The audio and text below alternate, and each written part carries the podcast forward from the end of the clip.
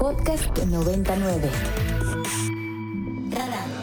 Personajes y análisis para entender mejor a México y el mundo. Con Mario Campos. Querido Rogelio Gómez Hermosillo, qué gusto saludarte, muy buen día.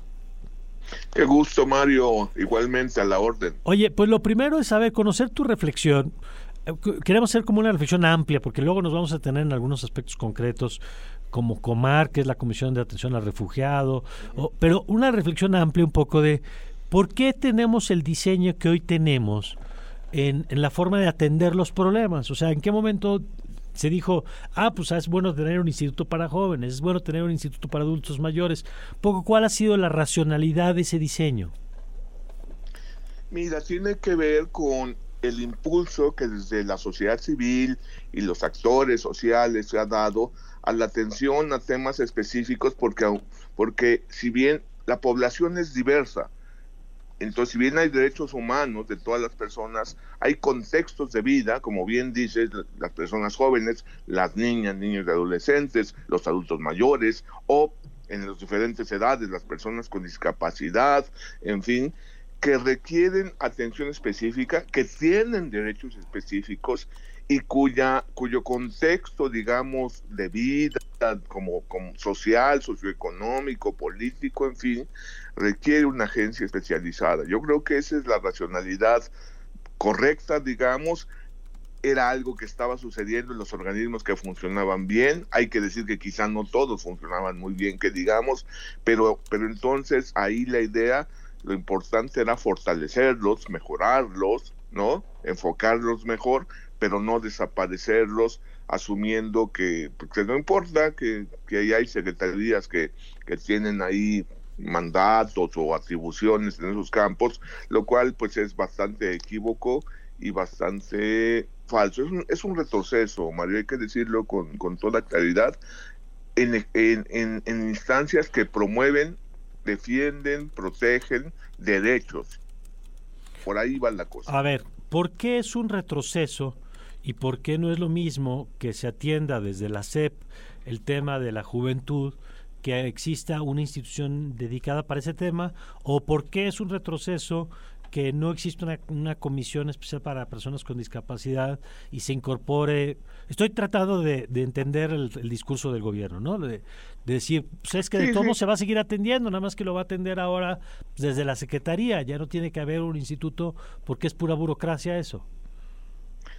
No, bueno, es que hay una mirada ahí de cómo, de cómo funcionan las agencias especializadas del Estado, incluso sobre qué es atender, Mario. El presidente en su discurso supone que porque existen programas de transferencias monetarias a algunos de estos sectores de la población ya están atendidos.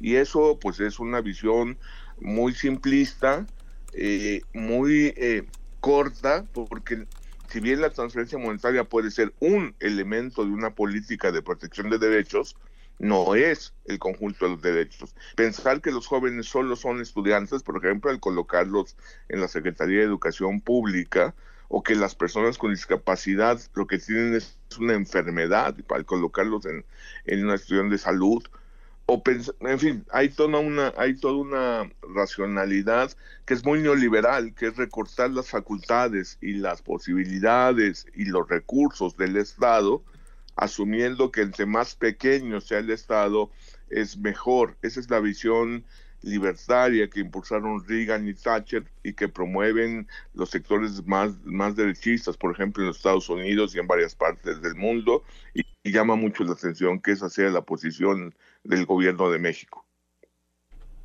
Claro.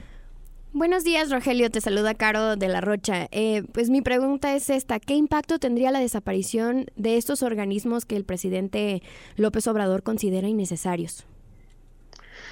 Pues mira, pues lo que se hace es, es, es dejar a esas poblaciones mucho más eh, indefensas, con menos elementos, deja al Estado mexicano con menos información especializada sobre, sobre las condiciones de vida, sobre la problemática, sobre cómo promover, cómo proteger, cómo avanzar en, en los derechos de, de, amplios sectores de la población, o en temas tan importantes como la ecología el cambio climático. Es que hay un paquete ahí de recorte que además no tiene justificación presupuestal. ¿No? O sea, yo creo que el supuesto ahorro es mínimo y en cambio el retroceso en capacidades institucionales es muy grande.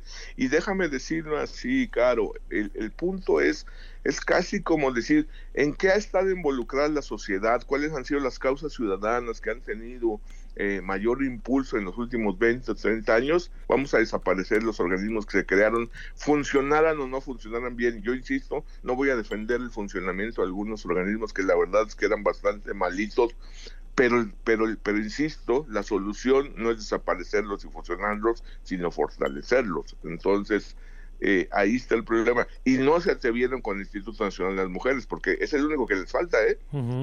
Pero ahí no se atrevieron, evidentemente. Sí, pero la lista de los grupos, por ejemplo, yo, no, lo demás. yo no me puedo imaginar, y es un tema que luego le dedicaríamos un espacio con los organismos, la Comar, Rogelio, la Comisión de Atención al Refugiado, en el momento en que estamos viviendo con la crisis migratoria, por poner un ejemplo, ¿no? por poner un ejemplo, tenemos una de las crisis migratorias más grandes que haya tenido el país, por lo menos desde que llegaron los refugiados guatemaltecos masivamente eh, en los años 80, ¿no? Eh, por lo menos. Que una, una crisis que está generando muerte, que está generando un escándalo internacional, que está colocando a México entre los peores países para, para, para el refugio y para la migración, y desaparece la Comar. Tenemos un país que, tiene millones de jóvenes que no tienen oportunidades, ¿no? que no tienen opciones y, y que el, hecho de que exista una transferencia monetaria para alguno de ellos, para un poquito grupo, son como 200 mil, tenemos 31 millones de jóvenes, Mario, de los cuales como, digamos, redondeando, 10, 11 millones están sin, sin, sin, haber terminado su educación media superior y sin opciones de, de trabajo decente, de trabajo adecuado y desaparecer el Instituto de la Juventud. Tenemos todo ese proceso que se dio, ¿no? Que, encabezó Ricardo Bucio desde el sistema de protección de niñas, niños y adolescentes para que, para que el interés superior de la infancia que está en nuestra Constitución, que está en todos los tratados de derechos humanos, fuera tomado desde los municipios, desde los gobiernos estatales, desde las diferentes secretarías, salud, educación, eh, bienestar ahora, este, seguridad, todas pues estaban involucradas en ese sistema porque justamente la, eh, es el asunto de defender derechos, en este caso de un sector importantísimo en la población, en el ciclo de vida de las personas, y ahora decir que eso lo puede hacer el DIF, eso es imposible, Mario, y las personas adultas mayores, fíjate que ese, es el programa más estrella, ¿no? Con el que más se viste eh, el presidente de la República, y es el más apreciado, es un sector de la población que lo tiene ganado para siempre pero perdón, todos sabemos que, el instituto, siendo de los más débiles, siendo de los más chafas, diría yo, estaría yo de acuerdo que no es de lo mejorcito, por lo menos tenía todo ese enfoque con la credencial, ¿no? Y con, los descuentos y todo ese reconocimiento, digamos, a los apoyos que requieren los mayores, que no son transferencias monetarias, y que ahora queda, queda, queda desaparecido. Y, y bueno, la, la educación indígena, ¿no? Todo el tema de la educación bicultural, ¿no? o sea, vamos, vamos muy, muy para atrás. Suponer que lo puede hacer la Comisión de los Pueblos Indígenas, de suponer que no, es no entender cómo funciona la Secretaría de Educación Pública y ya no digamos el Instituto Nacional de Ecología y Cambio Climático. Quizá nadie sabe qué hacía porque ciertamente en este sexenio estos organismos fueron debilitados presupuestalmente, todos ellos todos ellos fueron debilitados, a todos ellos se les recortó su presupuesto, digamos, programático, ¿no? Para hacer programas y quedaron solo como las estructuras. Este es el, este es el golpe final. El golpe inició cuando se les quitó el presupuesto, digamos, operativo, pero operativo en sentido programático, y se dejó solo el funcionamiento, digamos, de las estructuras de personal, burocráticas, eh, oficinas, etcétera, y de todos modos siguieron intentando algunos, ¿no? el CIPINA durante algunos años todavía, con la fuerza que le daba a ser un sistema que coordinaba gobiernos estatales y municipios, eh, a, armar, digamos, este esfuerzo de protección de niñas, niños y adolescentes, y bueno, todo esto se va a la basura por nación que además no se justifica, o sea, porque no hay justificación, lo único que se dice es que es racionalidad, austeridad. Y por último, Rogelio, el, el, presidente sí tiene, bueno, o sea, el Congreso, pues, porque es una iniciativa, pero el Congreso sí tiene atribuciones porque son leyes secundarias acá, ¿no? O sea, si, si pasara esto, hay una discusión de política pública, como la que tú nos acabas de explicar, pero eh, no sé si eh, sería una discusión legal en términos de violentar la Constitución o si es una mm. reorganización de la administración pública para la que sí tuviera atribuciones. Mira, no me, no soy abogado experto en materia de esto, eh, de este de este tema. Claramente, como tú lo dices, tienes razón. Es decir, si está en una ley, pues una otra ley lo cambia. Es decir, ¿no? No, no es un cambio constitucional. Y todos estos están en, leyes, ¿no? Entonces, en ese sentido, digamos, directo, vamos a llamarlo simple, de una ley se cambia cambiando la ley, ¿no? Con otra ley, por decirlo así, o con el cambio en la propia ley, porque creo que eso es lo que mandaron mandar desaparecer artículos donde estaban estos los ordenamientos que creaban y que le daban atribuciones a estos 18 organismos, lo que hacen es eliminar los artículos de creación y poner un artículo de las atribuciones, las asume tal.